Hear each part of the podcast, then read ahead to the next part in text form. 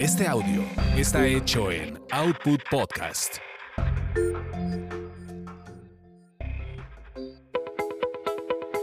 Bienvenidos a Tasty Tours, donde experimentas la magia de los destinos gracias a los sabores y aroma de sus comidas y bebidas.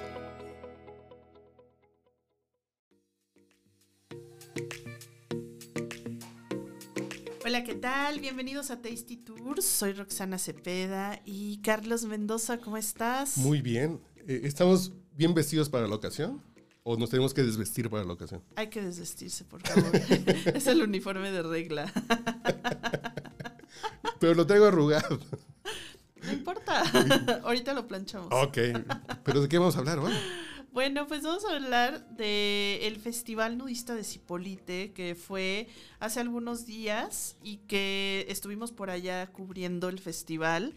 Y bueno, pues básicamente les vamos a contar cómo nos fue, qué hicimos, qué hubo. Eh, es un evento bastante divertido que yo creo que vale la pena que mínimo una vez en la vida puedan ustedes tener la oportunidad de encuerarse, liberarse de, de, prejuicios, de ideas y decir fuera ropa. Pero es muy complicado, digo, no soy de, las, de los que apaga la luz para tener cariño, pero dices así, nunca he tenido como esa sensación de, a ver qué se siente andar en una playa. Por ejemplo, hay playas en Cancún donde hay hoteles donde puedes, ¿no? Sí. Dices, ¿qué se puede topar una persona que no es del ambiente nudista a ir a un, al festival nudista de Cipolite?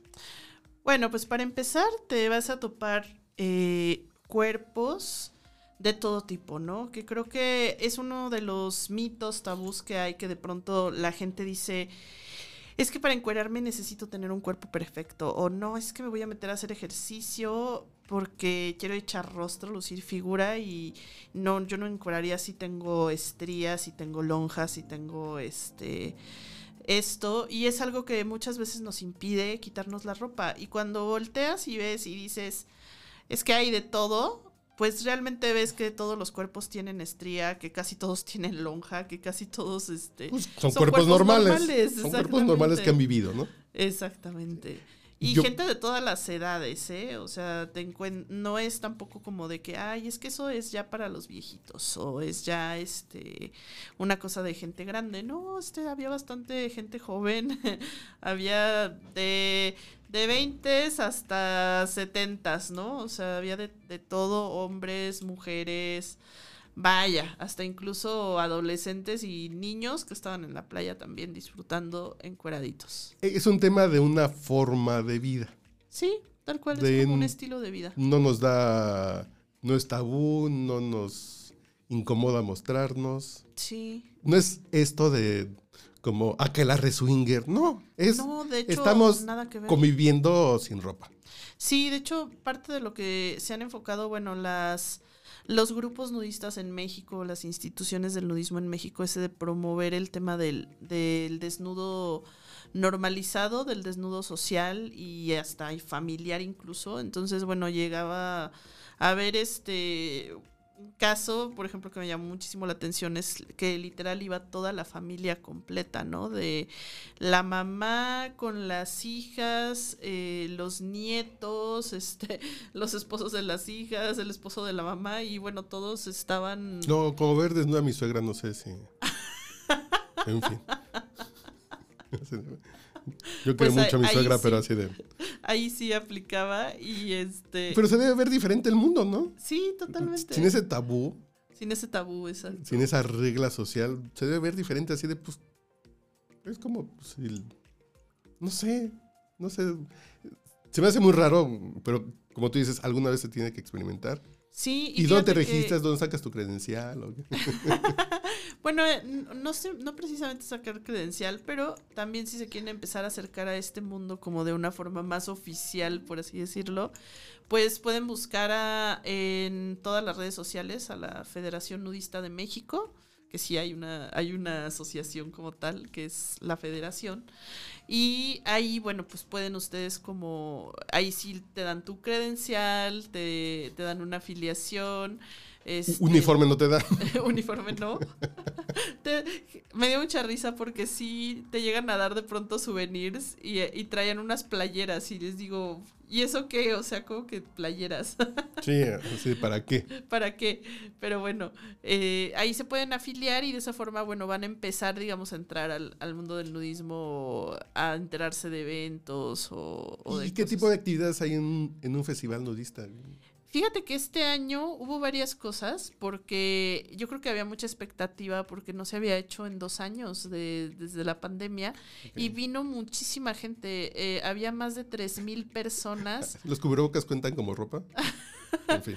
No, aparte ya, ya de por sí en la playa nunca se usaron, este, pero ahorita pues ya menos, ¿no? Y, y había más de 3.000 personas que fueron al festival. Eh, son mucha gente. Mucha gente, sobre todo tratándose de un, de un pueblito de playa muy chiquito, ¿no? Que de hecho, pues se rebasó el tema del hospedaje. Ah, hubo gente que se tuvo que quedar en pueblos alrededor porque ya no había. Y, obviamente pues también suben precios y demás. Y de actividades estuvo interesante porque pues eran sobre todo actividades eh, en la playa y actividades al aire libre. Eh, había todos los días en la mañana para los que son más entusiastas como de, de las actividades deportivas y demás. Había partidos de voleibol que pusieron como una especie de carpa donde había sombrita y podías estar ahí jugando sin que te diera así como de ay me insolé ya. Pero Ay, no lo sé, Rick. lo que pasa es que a mí me gusta mucho el voleibol playero. Pero no te imaginas desnudo. Desnudo, eso brincando para arriba y para abajo y después te caes en la arena y lo vas a traer empanizado, así como, ah, sí. como milanés. No, sí, como milanés. No sé. No sé si eso suena divertido, así como de... Te metes al mar y te enjuagas y ya. Sí, entonces sigues jugando así de pausa para enjuagarme aquí. Que Sí, no Exactamente. sé. Sí, porque fútbol debe haber de fútbol, actividades así. Sí, este. Baile. Baile. Había también en las mañanas todos los días hacían yoga con meditación. Entonces, pues te llevas tu pareo en la arena y te ponías ahí a hacer yoga tempranito. Eh, hacían también. Hicieron como algunas pláticas en esta carpa que le llamaron el pabellón. Y hacían de pronto pláticas, hacían clases de baile, así de eso, de tipo zumba. ¿Cómo qué tipo de pláticas? ¿De moda? no, algunas eran sobre nudismo, otras también así como de sexualidad, este, de diferentes temas. ¿Cómo que se platica sobre nudismo? Es que no tengo la más remota idea. tendencia del nudismo 2023. o... No, esas fíjate que eran más para, para principiantes o para ah, gente que, era como de primera vez, introducirlos como al tema del nudismo, ¿no? De, confianza, de, Ajá, de confianza, de los cuerpos, de cómo es, de todo lo que se hace, etcétera.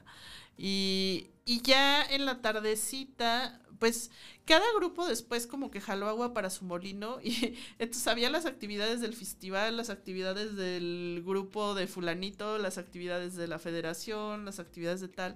Entonces realmente se hicieron muchas actividades que yo, yo lo vi como algo muy padre porque era como muy plural. Hicieron, por ejemplo, una paella en la playa, entonces este, pues ibas y comprabas tu paella y era comer ahí todos, ¿no? Con tu platito de paella. Eh, se hizo también un, un catamarán, bueno, se iba a hacer un catamarán, ese iba a estar, bueno, de, de pelos, por así decirlo, ¿no? La verdad le traemos muchas ganas. ¿Por qué me provocas así con los chistes? Yo estoy cuidando para no hacer chistes. Cuando dijiste paella, cuando dijiste paella, yo iba a decir chistes sobre el camarón. Dije, no, van a estar fuera del lugar y así de pelos. Ya, por favor. Ya no, se quiere controlar. No, este, este catamarán, yo, yo la verdad sí Un evento de pelos, festival nudistas y políticos. Sí. Eh, muy mal. Yo me había notado al, catamarán, este, porque iba a salir de Huatulco, de hecho. Entonces, e, era pues un barco para 300 personas. Por lo menos íbamos a ir 100. Y estaba muy padre la actividad porque era dar un paseo que duraba varias horas alrededor de todas las bahías de Huatulco. Nada más que en el catamarán íbamos a estar todos desnudos. Entonces, eh, pues imagínate el desmadre que se iba a hacer. ¿Y si hay desmadre? Pues desmadre, yo creo que blanco, ¿no? En el buen sentido, porque como te decía, no, no está permitido en público ni nada hacer cosas relacionadas al sexo, ¿no? Ok. Pero, de hecho, por ejemplo, en ese catamarán, nada más, no iban a vender eh, cosas de alcohol fuerte más que cerveza y refrescos y bueno, así botanita. Iba a estar, la verdad, bastante bastante light, ¿no? Pero el desmadre estamos todos en el mar. Pero estamos, desmadre sí, sí, sí. estamos en el mar, hay música, vamos a gritar, a cantar, a hacer fiesta, ¿no? Porque además cuando rompes la barrera de ese tabú de la ropa y el desnudo, pues ya qué más puedes hacer que se considere tabú sexo en público que no está permitido. Entonces dices, pues ya pasamos como ese nivel Ya lo desbloqueamos. moral de, de la ropa. Ya es como que la gente puede ser más auténtica. Sí, totalmente. Es así de, yo Como soy que es como esto. que ya no tienes nada que esconder, nada que ocultar. Exactamente. Y, y que dices, pues ya, total, ya estamos aquí desnudos, ¿no? Y, y esa iba a ser una experiencia nueva, es algo que no se, no se había hecho y, y que nos entusiasmaba mucho, pero desafortunadamente las condiciones del clima eh, no permitieron que se hiciera el catamarán. El mero día se tuvo que cancelar porque había mar de fondo y pues era, era peligroso, entonces no, totalmente estaba cerrado el puerto de, de Huatulco a cualquier embarcación, así es que tendrá que esperar. Me quedo pensando así de. Y usar chalecos salvavidas en un. pues, sería como un sin, sin sentido, ¿no? Así de, Ah, bueno, pero todos en el barquito, pero con chaleco, entonces ¿para qué nos venimos en cuerpo? me van a pon- hacer poner chaleco. dice, sí, sí. Que bueno, por seguridad te lo ponen o está ahí, pero, pero realmente sí no, no sé si necesitaba. Flotis en los tobillos de a lo mejor. Flotadores, ¿no? Y, y, y luego, eh, ¿cuántos días son? Son alrededor de cuatro días. eh, ah, por no es un fin de semana, es. Sí, por lo general eh, se hacen el primer fin de semana de febrero, que es el puente del 5 de febrero. Ah, es del jueves al lunes. Ajá, de, de jueves a domingo. Ok. Y este. Y ya pues hay quien se queda un par de días antes o un par de días después como para disfrutar ya de la playita más tranquilos. Eh, hacen, en las noches hacen fiestas, eh, siempre hay como algún concierto, hay algún grupo musical, hay algún karaoke, alguna fiesta, entonces también para los que les gusta la fiesta, hay fiestas al desnudo. Es que tengo muchas preguntas. ¿Y los grupos musicales van también desnudos? No, ahí sí no, Ah, solo el público. A ver si invitan el próximo año a Maribel Guardia a cantar. y voy, ahora sí voy. Bueno, fue Mariana Seoane, ¿eh? Estuvo Mariana Seoane en... en- Es, en- es- es que son 3.000 personas. Sí, sí, sí. Si es un evento grande, es estamos un evento hablando de... bastante grande. Eh, hacían también, hicieron una caminata al desnudo que estuvo muy padre. Este, en fin, ah, había, como te digo, actividades del festival, del no festival, de... La misma gente se empezaba a organizar y de pronto te enterabas que acá había una cosa, que acá había otra.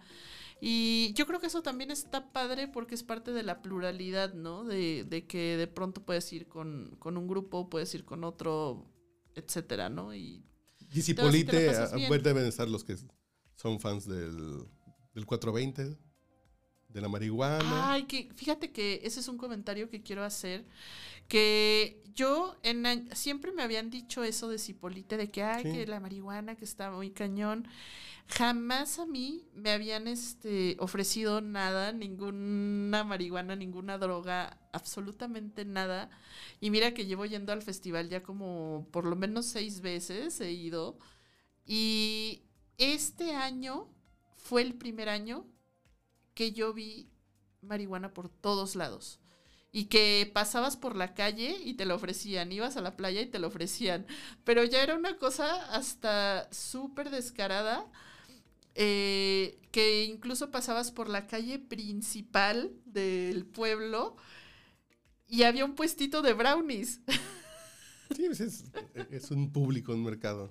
Había un puestito de brownies mágicos y había y estabas así en la playa sentado en un camastro este disfrutando de la brisa marina y llegaban este chavitos este, a ofrecerte marihuana, a ofrecerte brownies, a ofrecerte cualquier cantidad de cosas.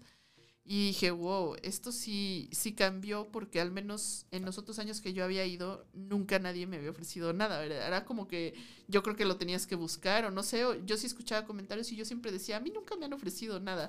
y este año, este, pasé ese nivel del nunca y, y por todos lados me los encontraba, ¿eh? O sea, sí era, sí era como muy, pues algo muy común, ¿no? Se hace entonces en febrero.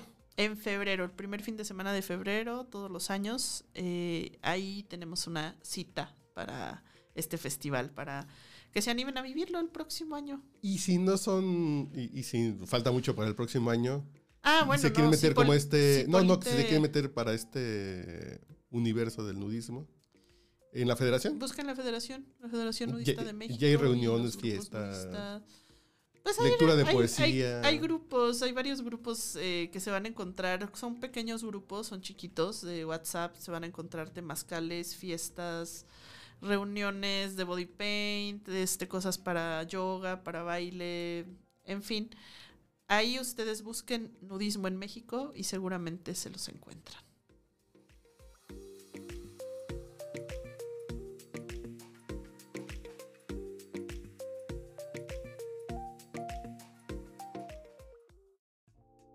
No te pierdas nuestro próximo podcast con más recomendaciones para comer, viajar y beber. Síguenos en Tasty Tours MX en Facebook, Instagram y Twitter.